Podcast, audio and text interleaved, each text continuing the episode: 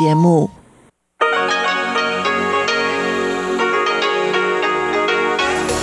В эфире Международное радио Тайваня.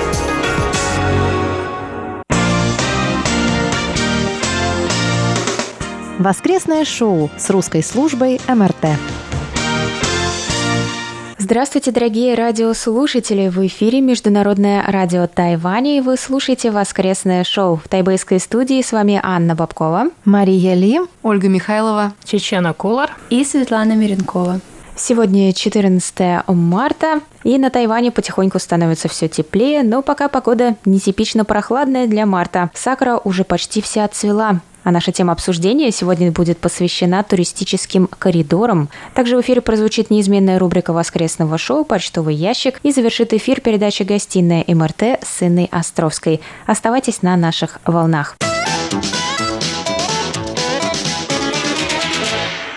Но сначала по традиции мы озвучим ваши комментарии и письма к обсуждению прошлой недели. Мы спросили вас, как вы думаете, решаться ли на смену профессии в уже зрелом возрасте? Кем стать, если ты уже вырос? Нам отвечает Анатолий Клюпов, да, но сначала я хочу сообщить вам, что не вся сакура еще отцвела. На горе Алишань она как раз только зацвела, и у нас даже было видео на этой неделе про цветение сакуры на Алишань. Так что в Тайбе она отцвела, а в некоторых местах зацвела. Так вот, Анатолий Клепов отвечает на вопрос неделя. С чистого листа, пишет Анатолий, можно начать новую семейную жизнь, а профессию надо дополнять. Я долгое время обслуживал электрическое оборудование, был электриком и имел высший разряд. Но когда встал вопрос или увольняться с предприятия, или остаться и перейти на обслуживание отопления водопровода и стать слесарем-сантехником, я без страха быстро освоил для для себя новое и стал им а в дальнейшем стал механиком на том же предприятии. Механик – это полное обслуживание здания, электрика, сантехника, телефония, ремонт кабинетов, как говорят, евроремонт и прочие ремонтные работы. Надо лишь верить в свои силы и стремиться к знаниям. Если я что-то не знал, то всегда спрашивал, «Ах, Анатолий, как нам не хватает такого человека, как вы, здесь на нашем радио, когда у нас что-нибудь ломается, и это целая история каждый раз, когда нужно что-то починить. На вопрос недели нам также ответил Виктор Варзин. Виктор написал, на мой взгляд, в этой стране еще нет, возможно, полного перехода на профориентирование, но подвижки появляются. Классно, если такая возможность имеется, но было бы еще лучше, чтобы были гарантии трудоустройства после успешного прохождения курса. А еще Виктор поздравляет Ольгу Михайлову с окончательным вхождением в штаб и семью МРТ. Новости в ее исполнении пробивные, пишет Виктор. Классная дикция. Оля, поздравляем тебя. Спасибо. Ура! Комментарий относительно вопроса прошлой недели под постом с анонсом воскресного шоу оставил Александр Сычев. Александр пишет, менять свою жизнь никогда не поздно. Тем более порой обстоятельства ведут к этому. Просто нужно крепко задуматься над тем, пойдут ли эти изменения впрок. В далеком детстве я мечтал стать диктором на радио. Даже зачитывал сообщения из газет, как бы на микрофон. И, как оказалось, совсем не зря. Именно оно стало главным хобби моей жизни. А потом хотел быть журналистом, и тоже не случайно, потому что хорошо получается писать статьи. А наш постоянный слушатель и монитор Виталий Иванов пишет. Если в зрелом возрасте встал вопрос о выборе новой профессии, надо прислушаться к мнению ученых-экономистов, озвученным в передаче «Новости экономики». Они утверждают, что в настоящий постпандемийный момент поползли вверх цены на продукты питания. Надо ехать в сельскую местность, учиться разводить кроликов или овечек, выращивать картофель и сеять гречу. Зрелый возраст – это когда тянет к земле, в хорошем смысле. Спасибо всем за комментарии и письма. Мы всегда их с большим удовольствием читаем и стараемся большинство озвучить в эфире. Так что, пожалуйста, пишите нам свое мнение по содержанию наших передач и обсуждения. А сейчас к новой теме.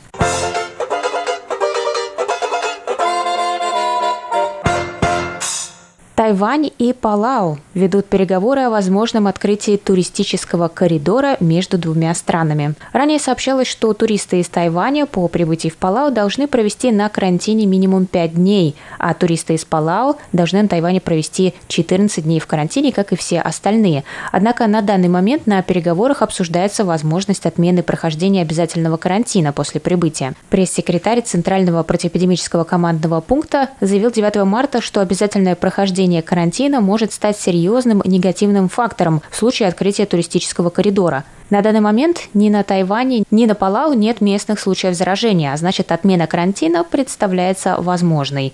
В случае открытия туристического коридора между Тайванем и Палау будет совершаться 8 авиарейсов в неделю. Из них 6 будут осуществляться государственным авиаперевозчиком China Airlines и еще два частной авиакомпании EVA Air. На один рейс будут допущены максимум 200 пассажиров. А 10 марта стало известно, что президент Палау Сурангел Уипс намерен посетить Тайвань первым рейсом в рамках инициативы туристического коридора. План президента посетить остров уже подтвержден, однако точная дата не не называется. Открытие туристического коридора, вероятно, пройдет в конце марта или начале апреля. Что скажете, коллеги? Какая была ваша первая реакция, когда вы услышали о возможности открытия туристического коридора с Палау? Порадовались вы или нет? Безопасно ли это, на ваш взгляд? И если откроют коридор, поехали бы вы в Палау? Я на самом деле думала поехать в Палау уже в прошлом году, когда только-только появились сообщения о том, что такой туристический коридор возможен между Тайванем и Палау. А на Палау я хотела съездить уже давно, когда, ну, я думаю, что когда я узнала о существовании этой страны, наверное, здесь на радио. Вот. И э, хотел туда съездить, ну, потому что то, что видно на картинках, на видео, это вот прям такое райское место. Если вы помните, там в 90-х была реклама шоколадки Баунти, вот мне, мне кажется, вот там примерно то же самое. Да, мы тут думали. А там голубая лагуна, там, то есть вот это вот все. И э, если кто не слышал из наших слушателей, в пятницу у меня в эфире прозвучала передача «Радиопутешествие по Тайваню», в котором я рассказываю про Палау, и я даже взяла интервью у человека, который был там. Но он был там по... Мы знаем человека, который был Палау или на Палау. На, да. И э, это Николай Горобец. Он уже частенько появлялся у нас в эфире. Вот, и в этот раз он выступил экспертом по Палау, скажем так. Он рассказал, если кому интересно, могут послушать об этом. А так, э, что касается туристического коридора, на самом деле, да. Когда я увидела эти новости, я думала, ура, наконец-то можно куда-то съездить. Не по Тайваню, а потом я увидела цены на эти туры. Я только хотела сказать, да, ты, видимо, до ценника не дошла, когда ты об этом подумала. Потом я видела цены, и, в принципе, то, что и туркомпании тайваньские, если раньше там предлагали в пределах 30 тысяч можно было съездить. Это тысяча долларов примерно США. Да, это примерно тысяча долларов, то сначала были новости, что цены возрастут где-то до 50, ну, это где-то в среднем, может быть, 1500-1600 долларов. А потом появились новости, что туры в 4 дня и 3 ночи будут стоить все 80. Это уже почти 3000 долларов, поэтому... Поэтому я думаю, что я не поеду уже на Палау. Ну, поеду, может быть, когда это все закончится, и цены опять станут нормальными. А там вообще изначально есть какая-то инфраструктура для туризма? Как нам рассказал Николай Горобец, он говорит, что на Палау туризм вроде бы развит, но не так, что там обустроенные пляжи и так далее. Там такой все равно получается дикий отдых. То есть э, в основном там даже нет вот таких вот белоснежных пляжей, как вот в каких-то очень, не знаю, на Мальдивах там, или там мы смотрим где-то на Бали, например, том же самом. Там вот такие вот красивые пляжи, а такого нет на Палау. Там все немножко дико. И в основном туристов возят по кругу. Не, а туристов возят на туристов возят на яхте, ну то есть на лодке, но там нырять, нырять да. В основном занимаются люди снорклингом либо дайвингом, то есть ныряют, там смотрят. Ну и вот Николай рассказал, что там можно посмотреть на затонувшие корабли и самолеты во времен Второй мировой войны. Вот за этим я бы точно поехала. Да, это интересно. Я хотела сказать, что такого добра и у нас хватает на Тайване, но затонувших кораблей, да, и самолетов Ну, кстати, это интересный Не вопрос. А стоит ли ехать на Палау, чтобы там практически то же самое найти, что и на Тайване? Но я не думаю, что там то же самое, потому что это немножко другой климат. Тайвань, наоборот, переразвит, да? Да. Да. А то есть хочется дико вот на диком пляже отдохнуть. Да все равно, ну мне кажется, что на Тайване пляжный отдых или там пляжный отдых на Бали или вот чуть-чуть южнее, это совершенно разные вещи. Ну, просто природа другая, там все другое. Ну да, если хотите отдохнуть в хорошем пятизвездочном или четырехзвездочном отеле, то, наверное, дешевле будет слетать куда-то, чем отдыхать на Тайване. Да, здесь очень дорогие цены. Да. Да, здесь дорого, очень много народу на пляже набивается, потому что пляжи, ну, исторически сложилось так, что береговая линия была посвящена обороне, так как это остров, были размещены всякие военные гарнизоны. В общем, пляжи были закрыты вплоть до, наверное, окончания снятия военного положения. Потом начали как-то более-менее открывать пляжи на восточном побережье, на юге. Ну, конечно, пляжи, как мы знаем, довольно маленькие, их мало, народу на них много. Ну, Ну, зато народ не купается, а просто фоткается.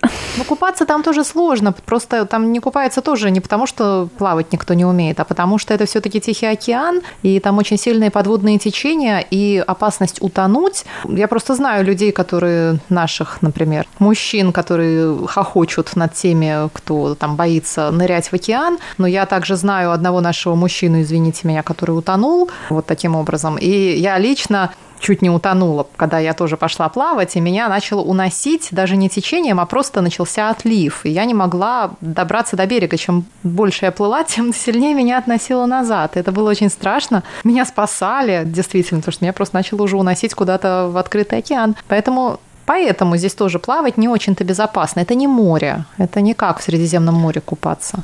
Но все равно хочу отметить, что даже на пляжах, которые оборудованы, на которых э, присутствуют спасатели и все оборудование, люди выбирают фотографироваться, не снимая своих э, балахонов. Ну, что чтобы тоже так же- мудро. Я хотела сказать, извините, да, про, значит, коридоры. Мы, когда обсуждали тему воскресного шоу, мы обсуждали, как их называть коридорами или пузырями, потому что на английском и на китайском, да, действительно, это называется travel bubble. Bubble. Туристический пузырь, да, но мы решили говорить коридор, мне кажется, это более понятно, потому что пузырь это то, что вот-вот лопнет. Но с другой стороны, я вот подумала потом над этим, может быть, это и правда пузырь, потому что мне кажется, это какая-то, какой-то, извините меня, развод и профанация. Ну что это такое? Экономика Объявляют пузыря. страны об открытии туристических коридоров. Египет, Великобритания, где, извините меня, там такие цифры по ковиду, что, ну, какой туристический коридор может быть с Великобританией? Ну, А они с кем этот коридор проводят? да, не знаю, со всеми, по-моему. Я, сейчас вкратце Озвучишь? упомяну, Да. кто пытался это делать. И да, и в Великобритании там все очень недолго продлилось, они уже закрыли. Ну вот, в общем, мне кажется, что это просто люди так соскучились по путешествиям, и эти новости просто, они уже услышали эту новость, им уже как-то на душе становится теплее, что вот у нас будет туристический коридор с Палау. Как только они узнают, сколько стоит этот туристический коридор, так этот пузырь моментально и лопнет. Я бы так хотела, чтобы открыли туристический коридор с Самарой. Я бы сразу на Волгу. Ну, я думаю, что дело вообще не в коридорах и вообще смысл открывать. Ну, вот как это будет выглядеть? Допустим, тайваньцы летят на Палау, а из Палау летят сюда. А дру- с другими странами они не открывают такие же коридоры? То есть Палау только с Тайванем его открывает или же там еще с кем-то? А если еще с кем-то, то какой смысл в этом коридоре? я уверена, то есть там люди будут обсудили. что? В закрытом отеле, например, жить? Где там будут жить туристы? Я уверена, там негде жить. Нет, На Палау? Какие Где там, жить? Там ну, отели. как- Там туризм, сколько там, Конечно, как- там какое туризм, там и количество тайваньцев этих туда отелей? возят уже очень давно. То есть Там Палау вообще старое Население, направление. население 18 тысяч человек всего. И сколько там? 34 Они острова. зарабатывают в основном на туризме. Да, да. То есть там это все развито. Меня же повторно задают вопрос. туризм развит. Это основное Ну, направление. Да, та- но развитый туризм, ездят? видимо, очень дорогой. Тайваньцы туда ездят. Я думаю, японцы, наверное, туда ну вот, ездят. там в основном А. туда на Палау ездят э, тайваньцы, японцы и китайцы. Ну А, ну достаточно. Интересно, не откроют ли они дополнительно два еще коридора с Японией и с Китаем? Да при чем тут вообще все эти коридоры? Я к чему веду-то? К тому, что нужна всем наконец-то эта вакцинация, и когда всех нас привьют от э, коронавируса и просто откроют туризм, и не нужны будут никакие коридоры. А эти новости про коридоры, которые мы слышим, то они открывают, не успев открыться, они тут же закрываются. Потому что мы сейчас, ну, о каких коридорах может идти речь? Вот сейчас у нас, извините, тьфу-тьфу-тьфу, на Тайване все хорошо, и опять у нас данные по ковиду прекрасные, опять мы чемпионы, а пройдет там, я не знаю, неделя-две, и опять какая-нибудь вспышка где-нибудь. И что? И все сразу закрывается. Ну, как можно в таких условиях хоть что-нибудь планировать? Поэтому мне кажется, что это какой-то, какая-то успокоительная пилюля для всех, кто соскучился по путешествиям и кому срочно нужно в какой-нибудь полет, хоть в никуда, хоть куда. А пока не будет действительно вакцинирована большая часть населения, ну, туризм просто не будет существовать в прежнем виде. Может, он уже и никогда не будет. А вот когда все привьются, и можно уже будет нормально летать с этими прививочными сертификатами, тогда уже и коридоры не будут нужны. Но это тоже еще большой вопрос. Будут ли эти прививочные сертификаты иметь э, большое место в этом мире, потому что неизвестно. Ну, они должны будут истекать, и нужно будет перепрививаться какое-то время. Дело в том, что Насколько я слышала, что, например, российские прививочные сертификаты Европейский Союз признавать не будет, а Россия может не будет признавать другие сертификаты, да, Тайвань третьи. Да, здесь уже тоже идет большая путаница. Ну, тогда мы будем слушать новости про коридоры и утешаться. Да, и никуда не уедем из этого острова. Будем, будем тут сидеть. Ну и вопрос у меня такой сразу отсюда. Если эта страна, как и ну, некоторые другие подобные страны, живут туризмом, то я понимаю, в чем им выгода открывать этот коридор с Тайванем. А Тайваню какая выгода открывать этот коридор?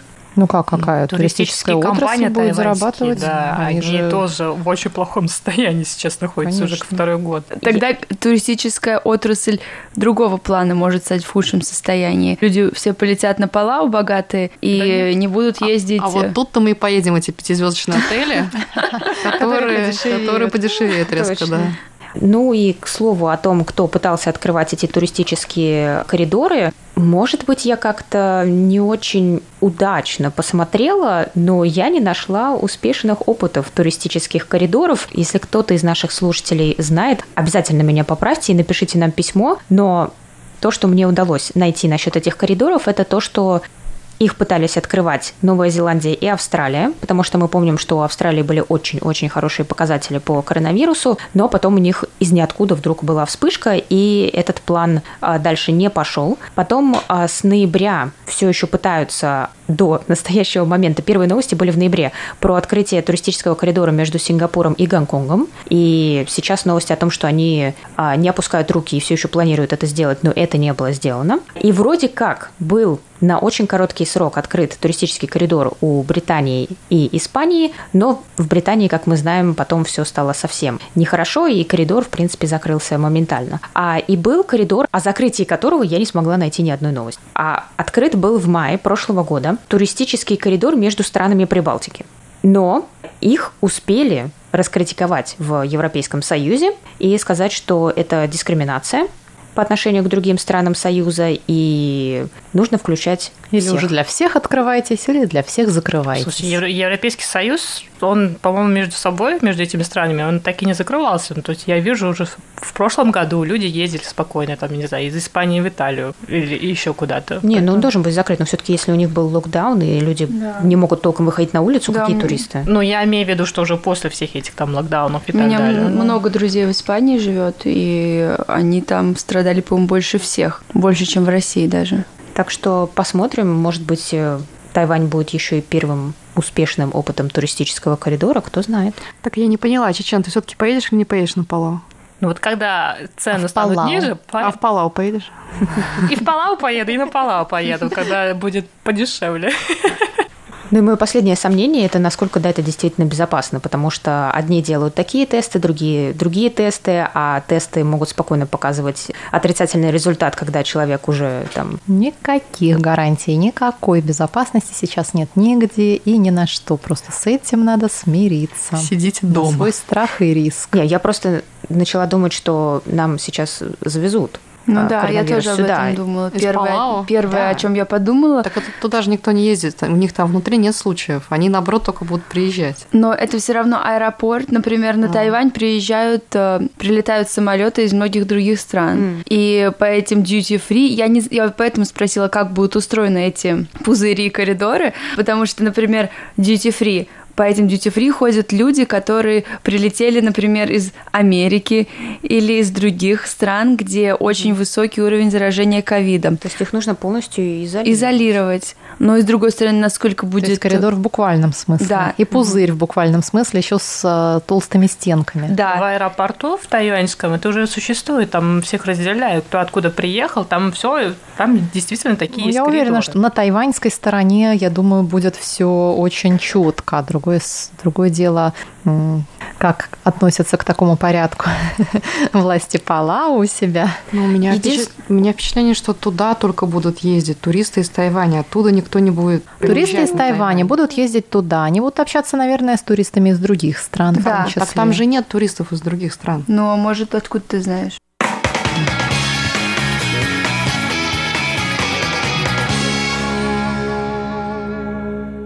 А что думают наши слушатели? Вы за или против туристических коридоров? Присылайте свои ответы нам на почтовый ящик МРТ по адресу russsobaka.rti.org.tw. Мы все прочитаем в следующем воскресном шоу. И оставляйте комментарии под анонсом этого выпуска. И слушайте прошлые выпуски воскресного шоу на нашем сайте ru.rti.org.tw.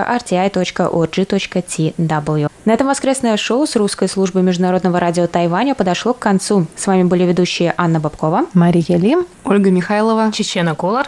И Светлана Миренкова. Спасибо, что оставались с нами. Ведущие с вами прощаются, а я передаю микрофон Светлане Меренковой, которая откроет для вас почтовый ящик. Пока-пока.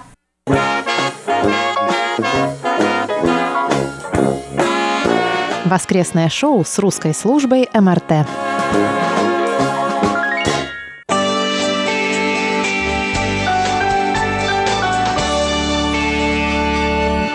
Здравствуйте, дорогие слушатели! С вами Светлана Миренкова. Сегодня 14 марта, воскресенье, и вы слушаете почтовый ящик МРТ. На этой неделе письма и рапорты нам написали Александр Сычев, Владимир Андрианов, Константин Провоторов, Анатолий Клепов, Игорь Кольке, Виталий Иванов, Алексей Веселков, Александр Пруцков, Виктор Варзин, Михаил Бринев и Николай Егорович Ларин. А далее обзор рапортов этой недели. Напоминаю, что нас можно слушать на двух частотах 5900 кГц с 17 до 17.30 часов по UTC, а также на частоте 9490 кГц с 11 до 12 часов по UTC.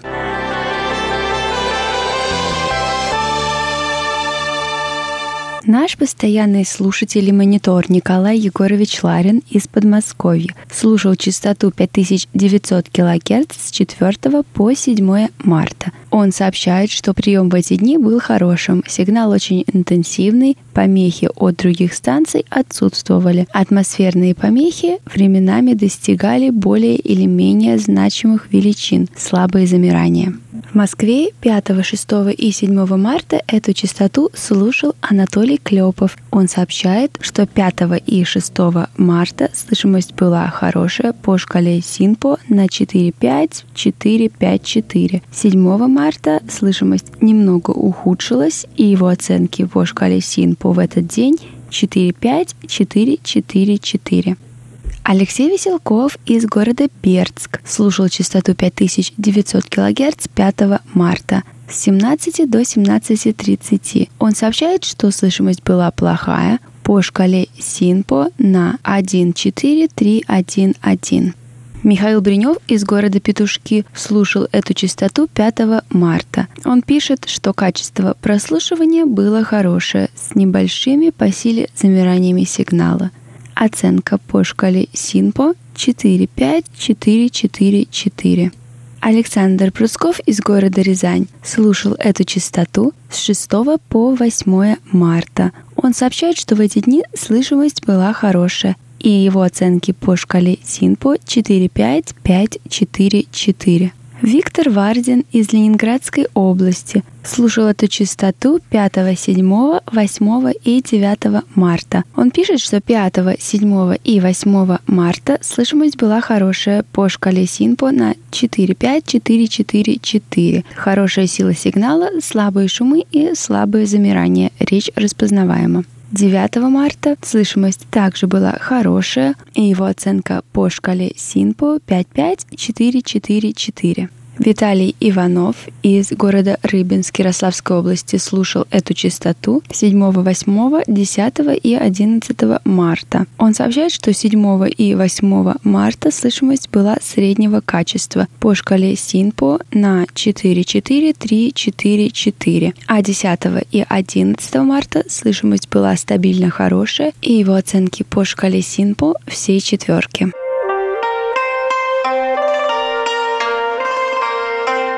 Далее обзор рапортов частоты 9490 кГц. Виталий Иванов из города Рыбинск Ярославской области слушал эту частоту 7 и 8 марта с 11 до 12 часов по UTC. Он сообщает, что в эти дни слышимость была удовлетворительная. 7 марта по шкале Синпо на 4-4-3-3-3, а 8 марта на 4-4-3-4-4.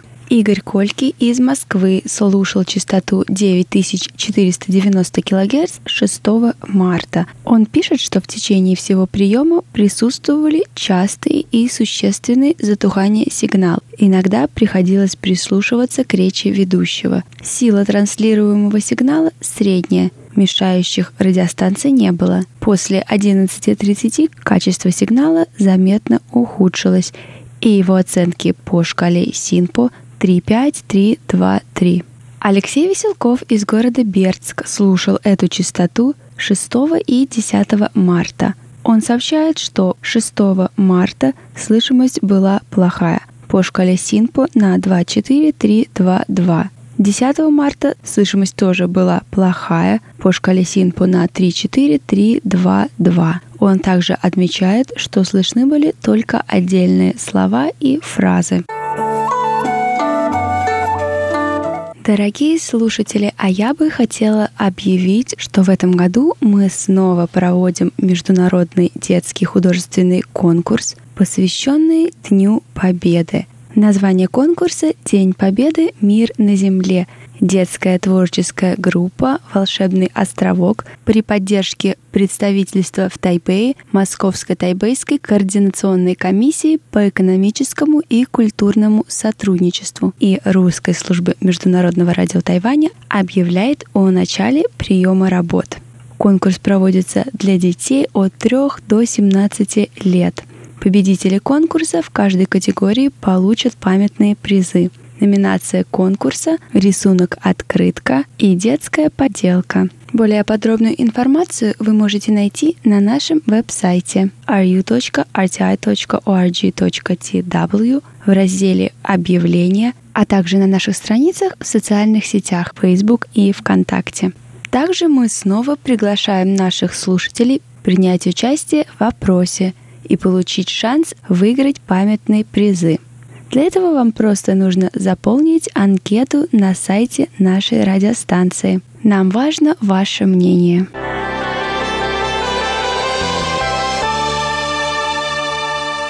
Наш постоянный слушатель и монитор Виктор Варзин из города Коммунар Ленинградской области ответил на вопрос воскресного шоу двухнедельной давности, темой которого стало высшее образование как высшая ценность и надо ли стремиться к нему любой ценой.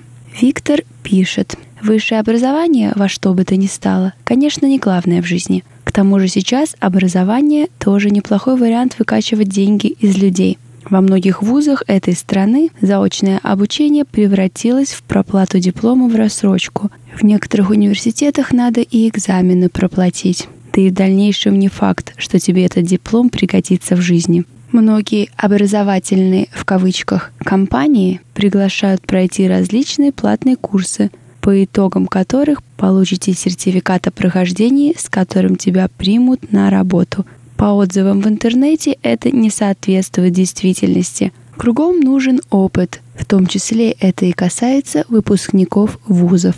Никому из работодателей сертификат такой не нужен. В России, к сожалению, обычно связи важнее образования.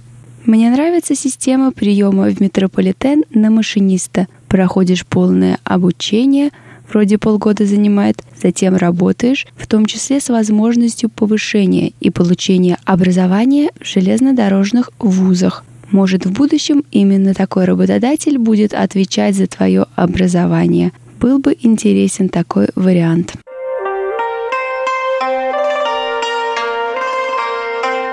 Дорогие слушатели, а у меня на этой неделе все. Напоминаю, читайте новости на нашем веб-сайте ru.rti.org.tw. Заходите на наши страницы в социальных сетях Facebook и ВКонтакте. Пишите письма и рапорты на наш электронный адрес russsobaka.rti.org.tw. Заходите на наш YouTube-канал и слушайте подкасты – с вами была Светлана Миренкова. До встречи на следующей неделе.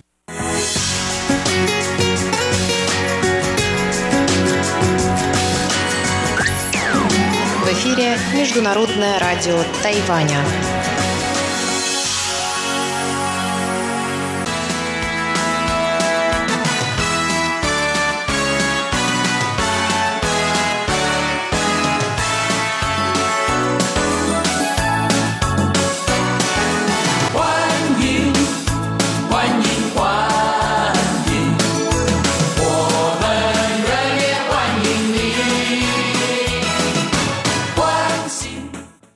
Здравствуйте, дорогие друзья! У микрофона ведущая Инна Островская, а это значит, что сегодня воскресенье, и вы слушаете Международное радио Тайваня. Я с удовольствием открываю двери нашей виртуальной радиогостиной, чтобы познакомить вас с очередным героем. Я рада приветствовать Софию Каюкову, которая уже вот два месяца живет на прекрасной Формозе, готова поделиться своими впечатлениями, рассказать, как она оказалась там и что планирует делать делать на Тайване. Здравствуйте, Софья. Спасибо, что пригласили. Да, меня зовут София. Я родом из Санкт-Петербурга. После окончания школы я поступила в университет в Санкт-Петербурге. После э, года обучения получила стипендию на обучение в Китае, в Пекине, и уехала туда обучалась э, китайскому языку, мне очень понравилось, и я решила остаться, продолжать обучение. Потом уже познакомилась с моим будущим мужем. Он как раз в 2012 году, мы с ним познакомились,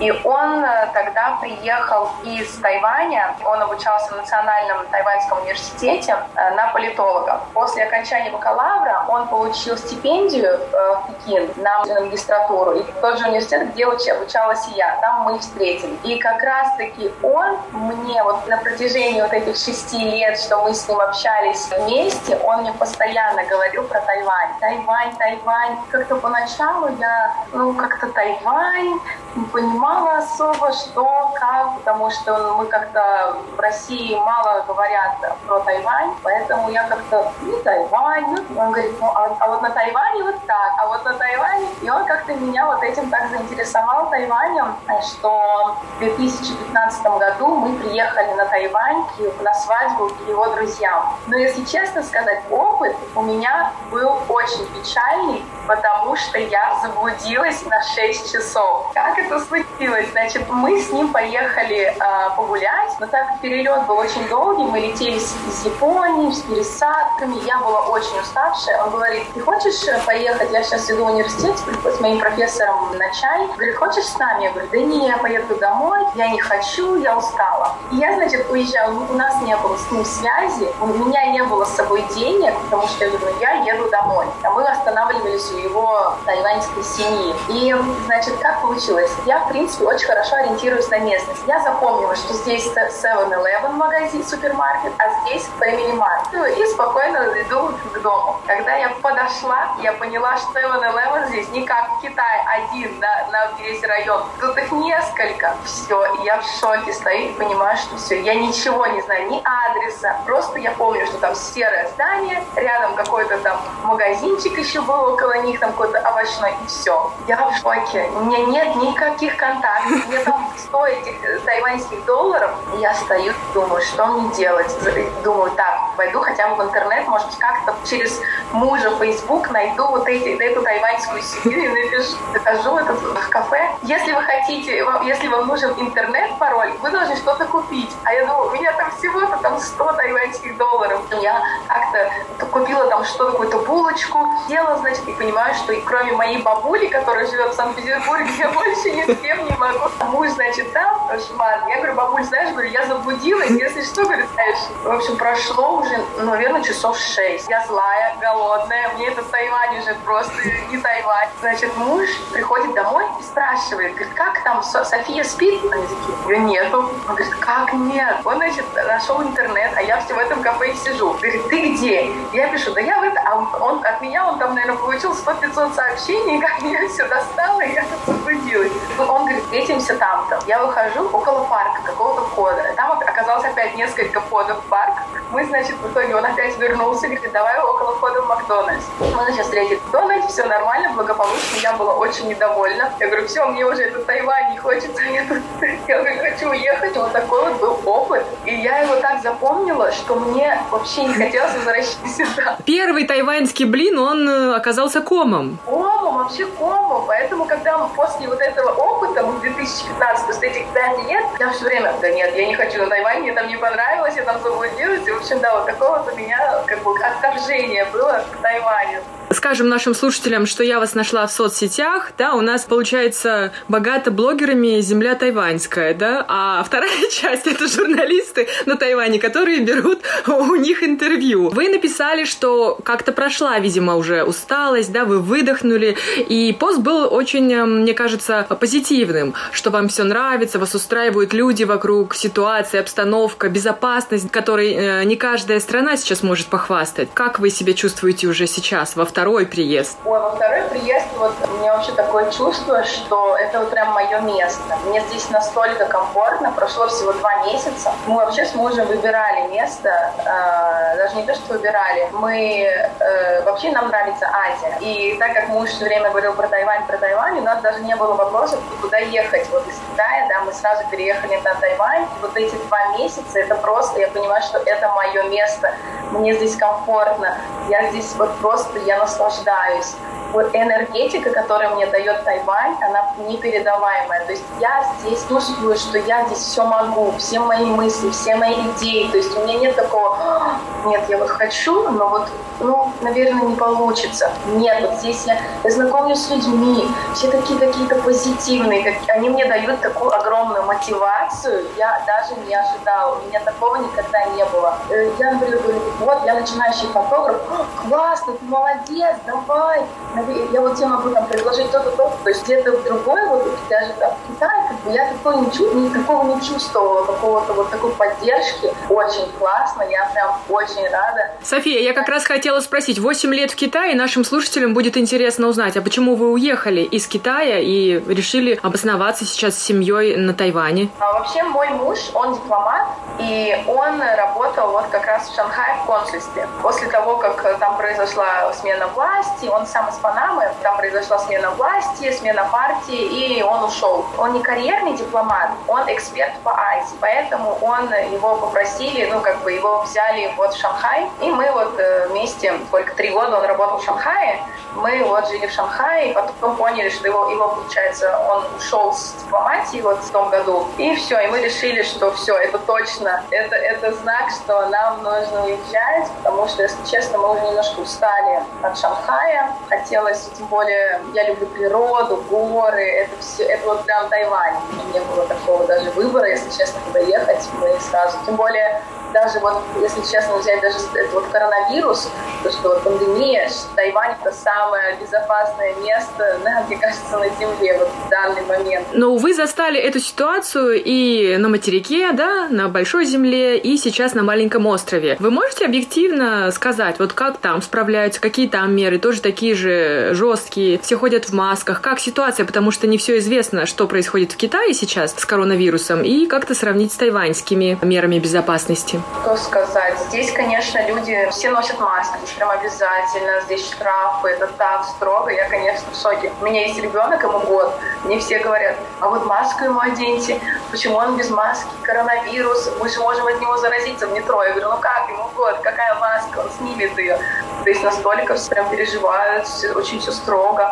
Шанхае, ну вот в Китае, да, а, тоже люди носят маски, но как-то все относятся как-то очень спокойно. То есть вот если сказали нам сверху, что все нормально, все мы под контролем, люди как-то на релаксе.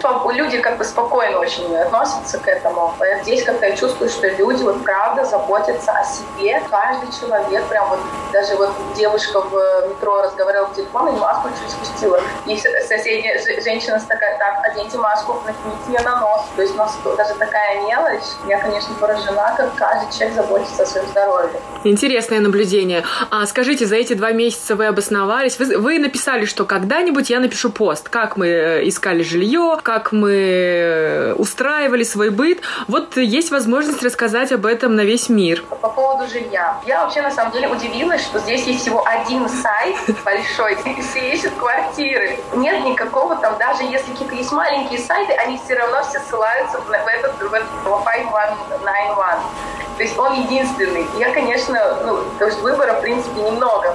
Вот. И мы искали э, квартиру. Как я уже наслышана была до этого, что квартиры здесь старые, здания здесь старые, все такое вот грязное. Но, если честно скажу, нам повезло. Я нашла. Я вообще очень долго искала, искала квартиры, наверное, за полгода. То есть все вы смеялись. Ну, куда ты ищешь там квартиры? Через полгода мы только приедем. Здесь так очень быстро все. Это просто секунда. Раз, и все, квартиры нет. И я нашла квартиру. И муж говорит, давай поедем. Сначала он нашел своего агента, мы ходили по квартирам, которые он нашел, вот его агент, я хожу понимаю, он такой, ой, какая квартира классная, какая она классная, какая-то пыль, какая-то что-то старая, мне это не нравится. Он такой, нормально, что для жизни? Я говорю, не-не-не-не, я говорю, давай я лучше возьму свои руки, и я такая думаю, ну ладно, поехали в последнюю, которая мне понравилась. Фотография выглядит хорошо. Мы приехали, и мы просто в нее влюбились. Она большая, новое здание, просторное. На первом этаже есть спортивный зал, классная квартира. Мы сразу же ее сняли. Вот так вот мы начали нашу жизнь новую. Ну, опять же, я хочу сказать, что мы сидели еще две недели на карантине. И вот, кстати, вот я вообще очень поражена тому, как здесь все это проходило. До того, как мы сели в самолет, нам нужно было зарегистрироваться на сайте. Там, как я поняла, мы же регистрировался, это Министерство здравоохранения. Там, значит, нужно было внести наши данные, наши все-все-все. Потом мы прилетели, и первое, что кто нас встречал, это сидели э, люди, продавали сим-карты. То есть чтобы нас по GPS отслеживать, нам продавали, значит, продали сим-карту мой мне. Мы, значит, вышли дальше. Мы, причем, были единственные иностранцы, въехавшие в, на Тайвань, единственные. Остальные все были вот это IRC. Мы втроем, я, муж и ребенок, все вот это вот проходили. Но единственное, что я удивилась, это когда мы уже прошли на паспортный контроль, не было вот этих, как в Китае, вот эти вот люди сидели полностью закрытые вот в этих вот костюмах. Сидел мужчина, это тайванец в масочке, такой, да все нормально, то есть не без перчаток. Я такая думаю, у вас здесь нет коронавируса, вы так все спокойно, Я поразилась.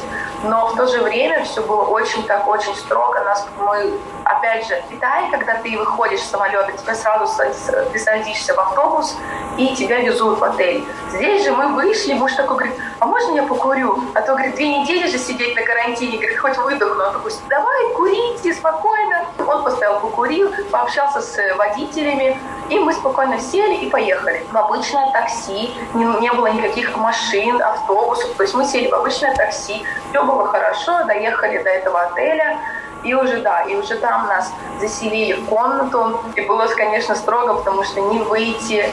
Нам вешали на, на дверь э, еду, там завтрак, обед, ужин. Но единственная, опять же, разница между Китаем и Тайванем, то, что мы могли здесь заказывать еду еще дополнительно, там вот через Uber Eats, вот эти все приложения. То есть нам очень повезло, потому что нам не хватало то, что нам приносили. И вам разрешили жить э, с семьей в одном номере? Нам разрешили только потому, что у нас ребенок годовалый. А так, в принципе, нет. Нужно было жить каждый по комнате, один взрослый и одна комната. Единственное, у нас ребенок нам разрешили. Я правильно понимаю, что ваш муж приехал на любимый Тайвань, который он знает вдоль и поперек, работать? Он приехал туда изначально, он получил стипендию на обучение, ну, на китайский сначала, а потом на бакалавра.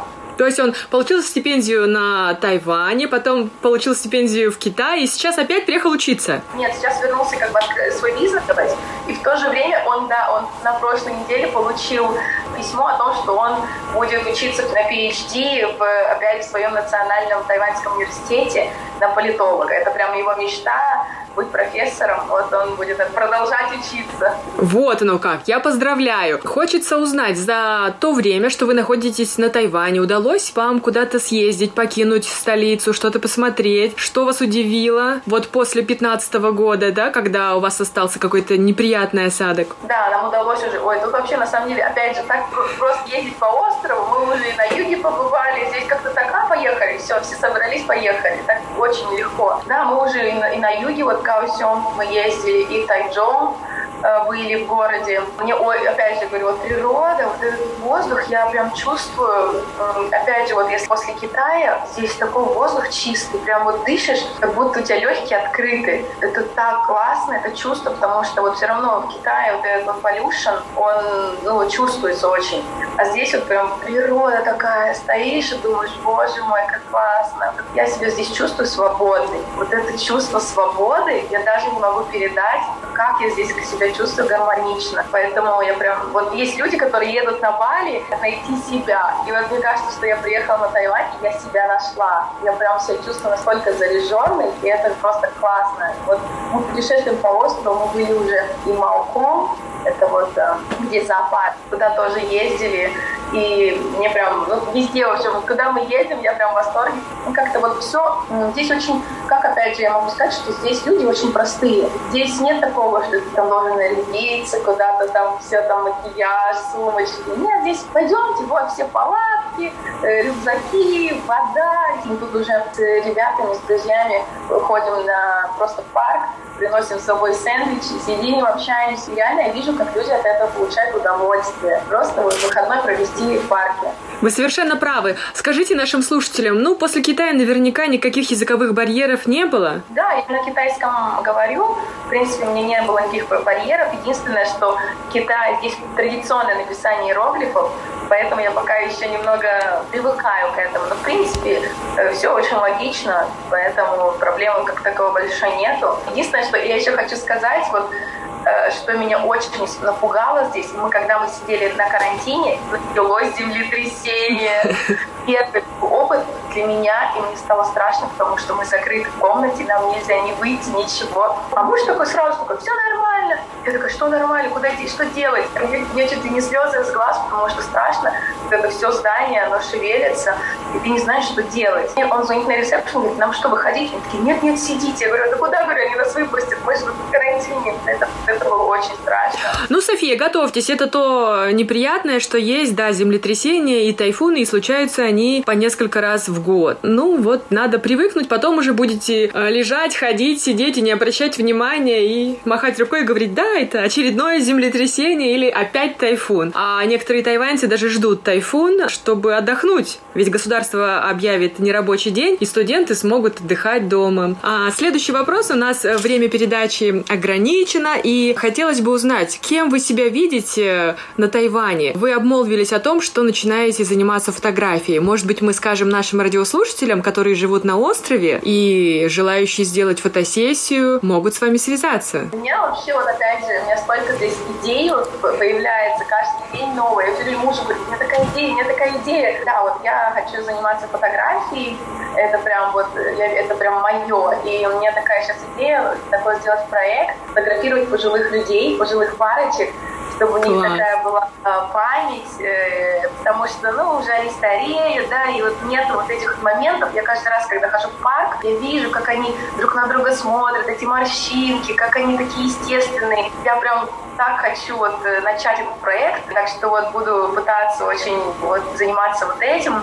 Плюс у меня есть такая идея начать писать, э, издавать журнал, газету для экспатов, и можно там, еще не знаю, наверное, на английском, про Тайвань, биографию брать, может быть, у разных людей. То есть, э, ну, вот такой вот у меня такая задумка есть. Можно писать про какие-то места, что посетить. Замечательная идея, София. У нас очень талантливое сообщество русскоговорящих на острове. Я думаю, что сейчас они узнают о новоприбывших, а именно, я еще раз называю ваше имя, София Каюкова. Они могут вас найти в Инстаграм или, может быть, в других социальных сетях, связаться, и вы можете дружить, создавать газеты, какие-то новые другие проекты проекта. И самое главное, наслаждаться жизнью, открытием этого удивительного места. Что бы вы хотели сказать тем, а, кто только мечтает после всех локдаунов оказаться на Формозе? Я в хочу просто пожелать приехать сюда, потому что говорят, что не попробуешь, не узнаешь. И это правда. Вот пока одно дело, когда тебе рассказывают, ты видишь фотографии, а другое дело, когда ты здесь, потому что вот эта энергетика, она настолько заряжает. Я вот даже просыпаюсь иногда уставшая, я открываю глаза, выхожу на улицу, и мне так классно. Вот это вот, это просто вот, я просто всем желаю ощутить вот эту энергетику, просто чувствовать себя на своем месте.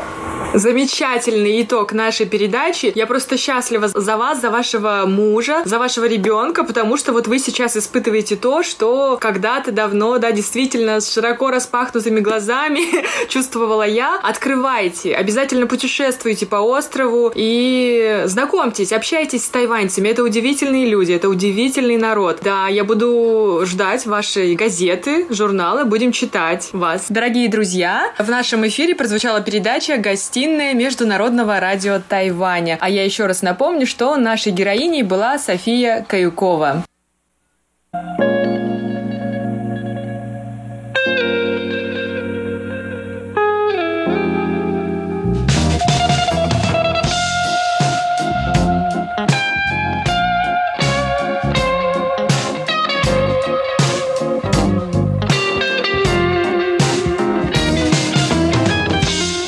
Здравствуйте, дорогие радиослушатели! Вас из тайбэйской студии приветствует ведущая Анна Бабкова. В эфире Международное радио Тайваня. Вы слушаете передачу «Панорама культурной жизни», в которой я каждый вторник рассказываю вам о тайваньской культуре, фестивалях, мероприятиях, которые проходят на острове и о многом-многом другом. И сегодня мы продолжаем слушать интервью. Студенты Иван, Галина и Егор рассказывают нам о пережитом ими культурном шоке после того, как они приехали пожить на Тайвань. Наши герои говорят и о плюсах, и о минусах, которые они подметили в общении с тайваньцами, но и о том, как что-то из этого просто стало частью их жизни.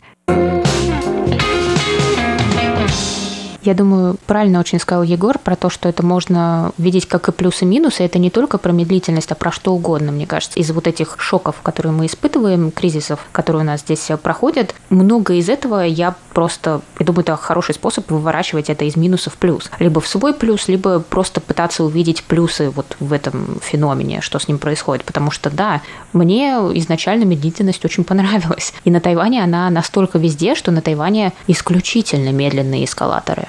То есть эскалаторы – это что-то, это к этому надо приучаться. И когда я возвращалась в Россию, я думала, что мне просто нужно с разбегу соскакивать с эскалатора, потому что он даже движется быстрее. А на Тайване нет. И даже вот как люди идут в метро, никто никогда не бежит. То есть общий темп походки в метро – это очень медленный. Даже если не торопишься в метро, если да, да, перебил, ты mm. все время идешь быстрее людей, которые идут вокруг тебя.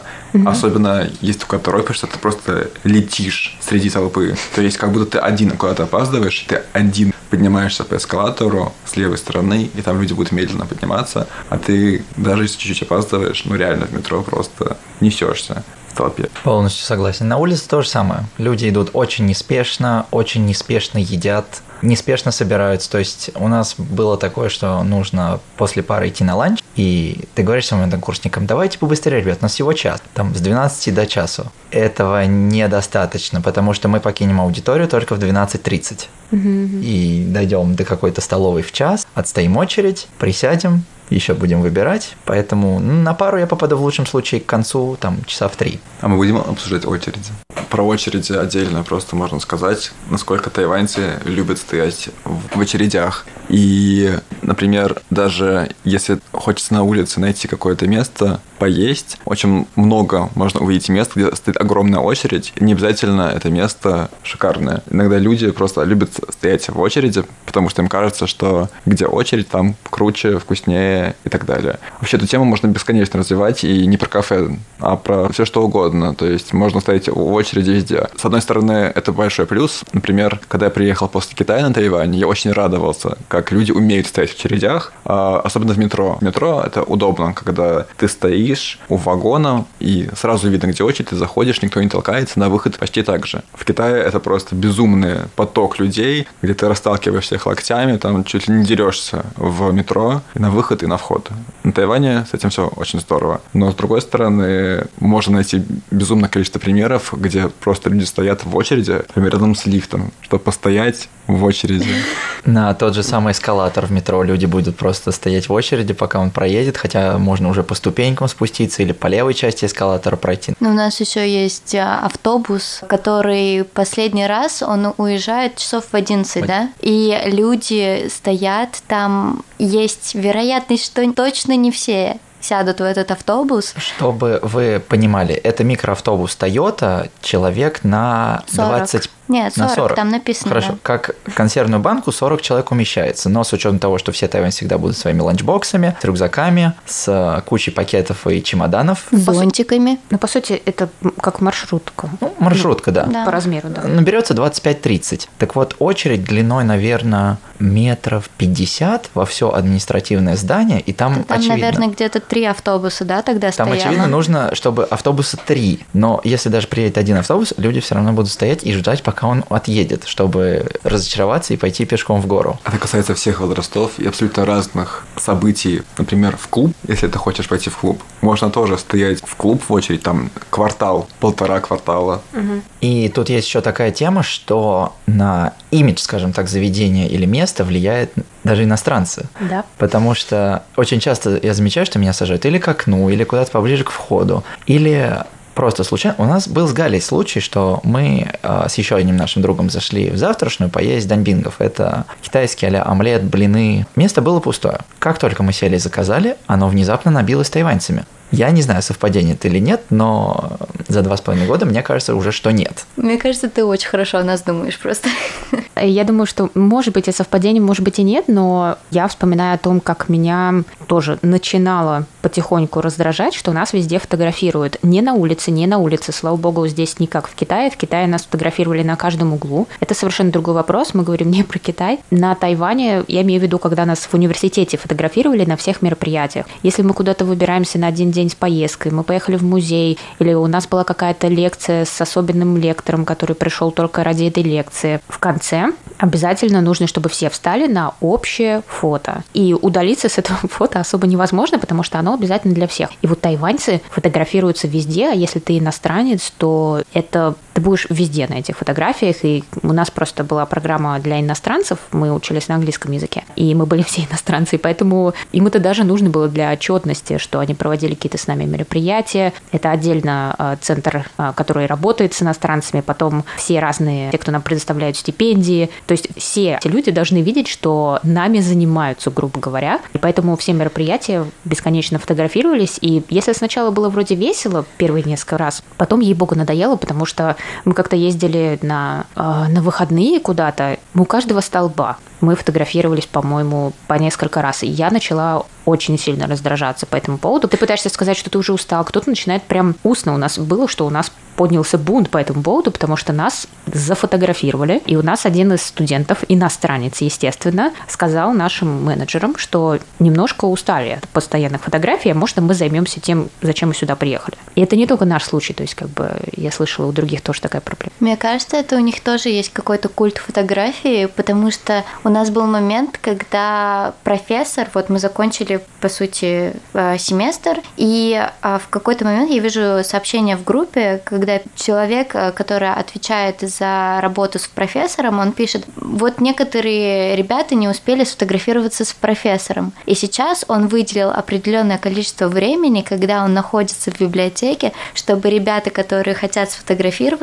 могли прийти и сфотографироваться. И для меня это такое, ага, что-то тут с фотографией есть свои особые отношения. Мне это напомнило, как мы фотографировались э, после защиты дипломов э, в России. Бакалавриат. У нас был день защиты дипломов, мы их все защитили, вышли в коридор, комиссия начинает обсуждать, э, значит, за закрытыми дверями наши результаты, мы делаем общее селфи, как бы выдыхая. Постим это в Инстаграм, и все замечательно. То есть, как это происходило в России. Как это происходило здесь. Моих друзей нет, никого нет, потому что защищаешься ты один в какое-то совершенно непонятное время, и сидит только комиссия, а потом они подписывают твою бумагу, и вы встаете вместе к доске и фотографируетесь. Мне кажется, это даже прививается у них с какого-то такого раннего возраста, потому что я тоже общалась с другими иностранцами, и здесь, возможно, уже есть какая-то такая э, тема с вечеринками. То есть э, ребята иностранцы, они когда на вечеринках, они, возможно, себя могут не контролировать в каких-то моментах, и они рассказывают мне о том, что когда ты идешь на вечеринку с тайваньцами, ты понимаешь, что там все будут фотографировать. То есть они идут, и ты просто готовишься к тому, что селфи, селфи, селфи, здесь видео, тут видео, и здесь тебя запостили, там тебя запостили, и уже из какого-то, может быть, тесного круга с твоими друзьями, где ты можешь веселиться, не думать о том, как ты себя ведешь, ты понимаешь, что в какой-то момент вот этот вот культ фотографии, он уже даже перекладывается на какой-то такой социум, то есть ты понимаешь, что вот здесь вот это часть того, как ты себя должен вести в обществе. У меня почти нет ни одной, мне кажется, фотографии с первого курса здесь, когда мы с друзьями куда-то вместе ходили без наших менеджеров. Ну, еще говорить про, например, а, ты затронул тему выпускных фотографий. Что интересно, я думаю, что это во всех вузах есть такая практика, что вариант...